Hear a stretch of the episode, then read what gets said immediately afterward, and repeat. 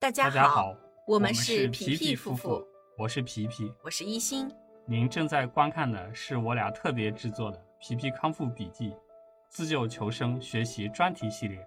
旨在为您踏上康复之路时指条直路。好，接下来这个小节，我们来跟大家一起分享的是胃癌的放射治疗技术，它会带来哪些不良的影响？放射治疗技术呢，它其实效果呃不是特别的好，嗯，但是它因为呢，它仅仅只是对这个未分化腺癌、低分化腺癌。管状腺癌、乳头状腺癌，呃，会有一定的敏感性。它常常呢是和手术治疗以及化疗来联合应用的。那么，呃，目前呢，就是在这个呃胃癌治疗的这个利用放疗的这个领域呢，它一共有这个四种不同的这个呃放疗手段。第一种呢是胃癌的新辅助放疗，第二个是胃癌的辅助放疗，还有手术中的放射治疗和姑息放疗，它们分别都是什么意思呢？我们大家来了解一下啊。新辅助放疗呢，它也叫做这个术前放疗，就手术之前来进行放疗，它可以明显的提高手术的这个切除率，来降低局部复发率。然后在很多的这个恶性肿瘤的治疗过程当中呢，都已经得到了证实它的这个有效性。像这个进展期胃癌根治切除比例呢是比较低的，进展期的胃癌根治切除比例比较低。探寻合理的这个新辅助治疗方案呢，对提高胃癌。根治切除率有着比较重要的意义，这什么意思呢？就是我们在前面几期几里面有给大家介绍说，这个进展期的胃癌啊，它其实能够给它切干净的这个比率是比较，就是通过单纯通过切除来治愈的这个比例呢是比较低的。为什么？因为进展期的这个胃癌，如果说已经到了比较严重的进展期阶段。那很有可能它就会已经开始出现了一个什么状况呢？就是它已经漏出去了，它已经马上就要漏出去了，就是这个癌细胞呀，马上就要去漏漏漏出去了。然后，那他的这个情况呢，就已经比较严重了。所以，就我我们这个术前放疗的目的，就是为了提高我们手术切除的成功率，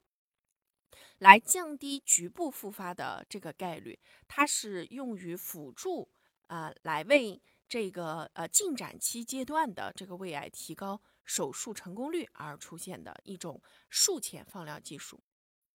那第二个呢，叫胃癌的辅助放疗，这是什么意思呢？它就是局部进展期的胃癌在接受了这个切除根治术之后呢，啊，胃切除的这个根治术之后呢，局部区域里面仍然会有很高的复发比率。为了能够降低局部复发的这种概率呢，那现在就是这个呃，医生啊，很多医院都会尝试进行手术之后的放射治疗以及同步的这个放化疗，就是它会结合化疗手段，然后一起来去治疗。啊，那我那那我们那个呃，在交流的那个群里面就有朋友，他是属于这个呃进展期比较晚期阶段的这个。呃，患者他们有提到过，说自己接受过放化疗结合的这种联合疗法，就是在手术之后。呃，那如如果说是咱们也有这个呃方面的朋友呢，可以就是彼此之间来交流一下，就是这个呃做放化疗，就是这种联合治疗的时候的这种感受啊，大家一起来就是这个集体抗癌啊，嗯，携起手来集体抗癌，来分享这个经验。但是呢，呃，手术之后的放疗或者是同步的放化疗，是否是可以去提高生存率呢？其实这个事情，呃，对于接受了第二淋巴结扩清术的患者来说，能否啊，是否能从术后放疗及同步的放化疗中收益，它其实是一个争论的焦点。为什么呢？因为这个东西还是要依据一个大的样本量，然后来去统计，才能够知道说，哎。这种联合啊同步放化疗的这个啊，对对于这个根治术有些什么样的一个益处啊？第二，淋巴扩清这个部分，我们在前面几章里面也讲了啊，这个这个其实就是我们它会有一个，嗯，是在第几组，第几组的这个淋巴，然后来去扩清，是是这么个意思啊，就是它有指固定的指定的是哪几组里面在扩清的时候，这种方化疗会不会有效？它指的就是这个意思。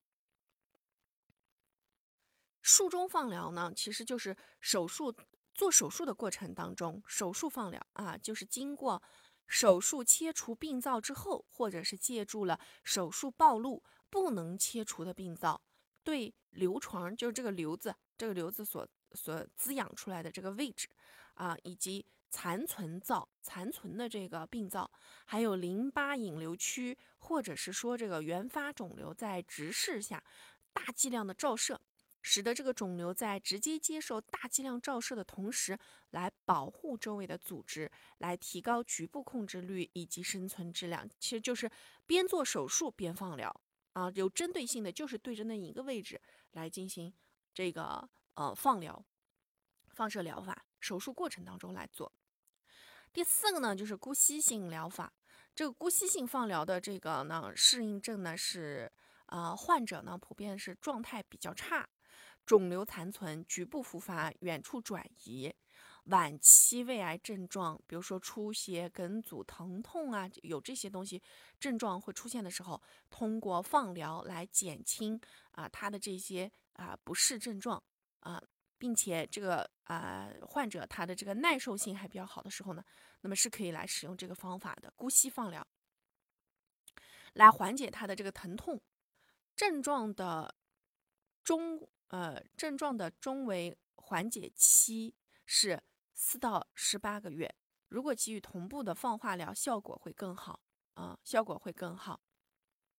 通常呢，会用这个，嗯，三十个单位，每十次，每十次三十个单位来，呃，用于止血缓解症状，尤其是对于预后比较差的这些患者啊，可以用这个方法来去进行姑息放疗。单独使用这个外照射作为单独使用外照射来作为无法切除胃癌的姑息治疗呢，是不能够提高生存率的。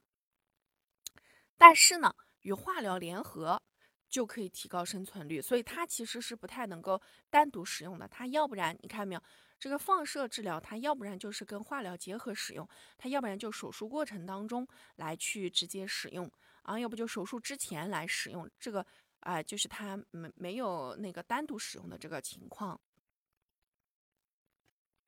你看，像在这个 NCCN 指南里面推荐姑息疗法，同时给予以啊我们前面讲过的这个氟尿嘧啶类的药物为基础的放疗增敏剂联合治疗啊，联合治疗一类，哎，联合治疗一类。那有些什么样的不良反应呢？我们一起来看一下啊。胃的放射损伤，呃，虽然现在这个技术已经很先进了啊，可以减少受照射胃的体积和剂量，但是放射性胃损伤仍然不可避免啊。大多数会在零到四十个单位的时候出现。放射性胃炎的这个表现是是非特异性的，主要的表现是胃纳不佳。消化不良、胃灼热感、恶心、呕吐、上腹痛、出血、穿孔等等等等，需要来进行胃镜检查。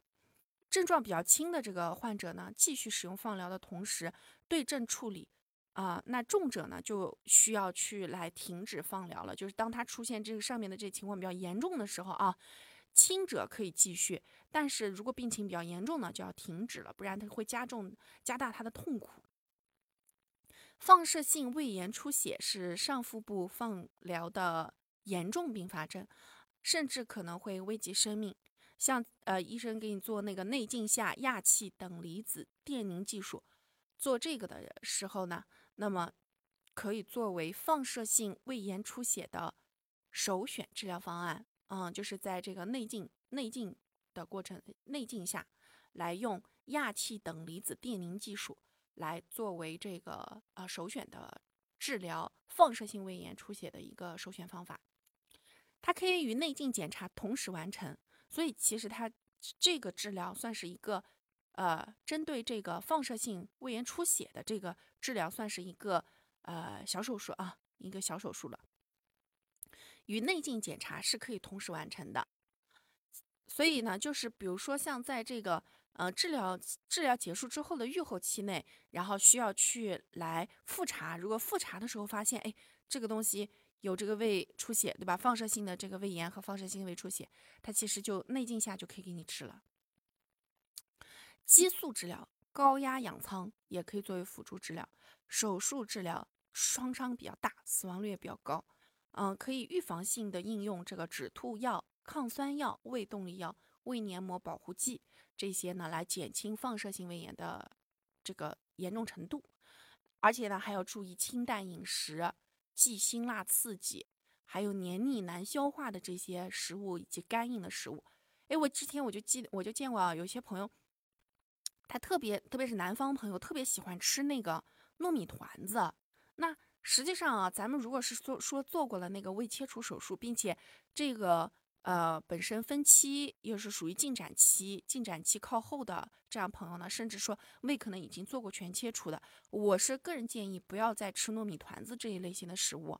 特别是油炸过的糯米团子啊，无无论它是蒸过的糯米团子还是油炸过的，这个呢，对都都没有办法让咱们很好的去来实现消化，反而会加重咱们的这个胃部的这个消化负担啊，就还是这一类型的食物啊，尽量是不要吃。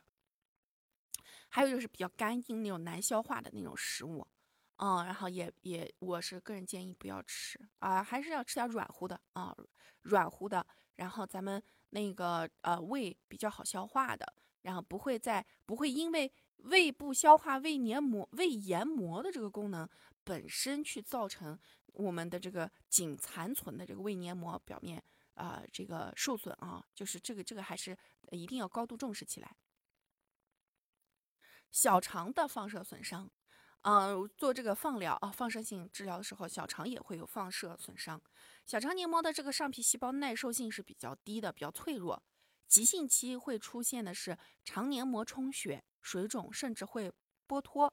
然后产生脱水以及电解质紊乱，甚至感染和出血而亡。为什么呢？因为你如果是说这个小肠急性的这个上皮黏膜受损面积比较大呢，剥脱了以后呢？你想那个小肠里面是不是有很多菌群？那很多的这个细菌呀，然后还有细小的这些物质、颗粒呀、微粒呀，都会通过这些呃破损的部位，然后直接进入到你的乳糜管和你的那个血管里面去。那这个时候你是不是就可能会造造成细菌大量入侵血管和淋巴管，然后造成浑身炎症爆发感染，是吧？然后这个就会危及生命了，这个很危险啊，很危险。慢性期可以会出现溃疡及以及进行性纤维化，甚至是个别患者会出现肠狭窄或者是肠梗阻而需要手术治疗。放射期间可以给予止泻药，充分补液。像这个肠狭窄和肠梗阻呢，我们在前面的几期里面有讲到说，呃，如果是说是做的，就我我们有讲过一个叫那个入阴外啊那个主流综合症，是不是？我们有讲过，就是做了手术之后，它有一种，它它你的这个呃接接它的这个方式啊，我们就是就是这个残胃接了这个空肠的这个，或者是说我们的这个呃食管，然后接它有一种手术，然后呢，它会导致你的食管、残胃、十二指肠和你的那个空肠里面的那个呃它的这个蠕动的电位方向发生。变化而导致的各个这个蠕动的方向不一样，错乱，然后这个食物糜会在肠子里面呢就被堵住了，这是生理性的，然后它就会梗阻在那个位置，因为它没有办法顺着它的方向向向肛门的方向去蠕动，而是它逆行蠕动，小肠里面的这个食物糜会逆行蠕动，最后它就会梗阻在肠肠肠畔当中的某一段，然后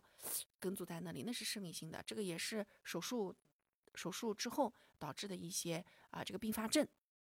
啊要想了解这个部分的朋友呢，可以返回去再听一下我们上前面几小节里面所讲到的那些啊这个并发症，去来了解这个部分的内容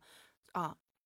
像这个呃，如果是说这个放化疗期间小肠受损了，可以怎么处理呢？啊，一般医生呢会先让就出现腹泻啊这这种情况的话呢，就电解质紊乱呀、脱水啊这种情况出现的时候，医生会先给你吃止泻药，充分的来补充液体，然后就打打针啊，有可能是打针，有可能是让你去喝水啊。如果特别严重啊，那你喝水不够嘛，那么就通过注射啊，注射盐水、生理性盐水和生理性葡萄糖来给你补充体液和平衡你的电解质。同时呢，保证热量摄入。如果说本身也还是在治疗期间，就是手术之后没多久，那很有可能你身上还有埋的那个，就是呃体外营养、体外给给营养的那支那个管子，有可能营养是直接打到你的肠子里去的。然后保证你的这个热量摄入，然后同时还会考虑口服或者是肠内高营养，给给给那个营养剂啊，然后来去保证营养的摄入啊，不能就是说这个突然间下。呃，这个身体的整体的状况出现这个崩溃啊，就预防这种情况出现。同时还会给你监测血常规里身体里面的这个体液的离子水平啊，来去纠正它的这个呃离子水平。同时补充谷氨酰胺啊，这是一种就是补充这种类型的物质，谷氨酰胺，平衡肠道菌群等等等等，采取这样的一些措施，让你的肠子安静下来。嗯。必要的时候呢，也会呃给予抗感染的治疗以及激素治疗，去来啊这个抗感染呢就是抗生素啊，然后抗感染或者是说一些激素治疗去激活你身体里的这些免疫细胞，自身也要工作起来。此外呢，还有可能会出现肝肾啊、脊髓的放射性损伤。那主要呢还是重在预防啊，控制好这个辐呃这个照射的这个剂量。那这个部分呢，就是医生医生医生的本身对于这个事情的这个这个呃经验和他的这个。医术水平来去控制这个辐照水平的，嗯，它会根据你的这个身体本身的反应严重程度，然后来是给药啊，还是给营养啊，是可以继续治疗啊，还是可以放弃啊，这些啊，到时候医生会跟你商量啊，去根据你身体本身的这个状况来去判断是不是可以继续治使用这个方案去治疗。吃对餐，养好胃，皮皮夫妇祝大家跑赢五年生存期。跑赢一辈子。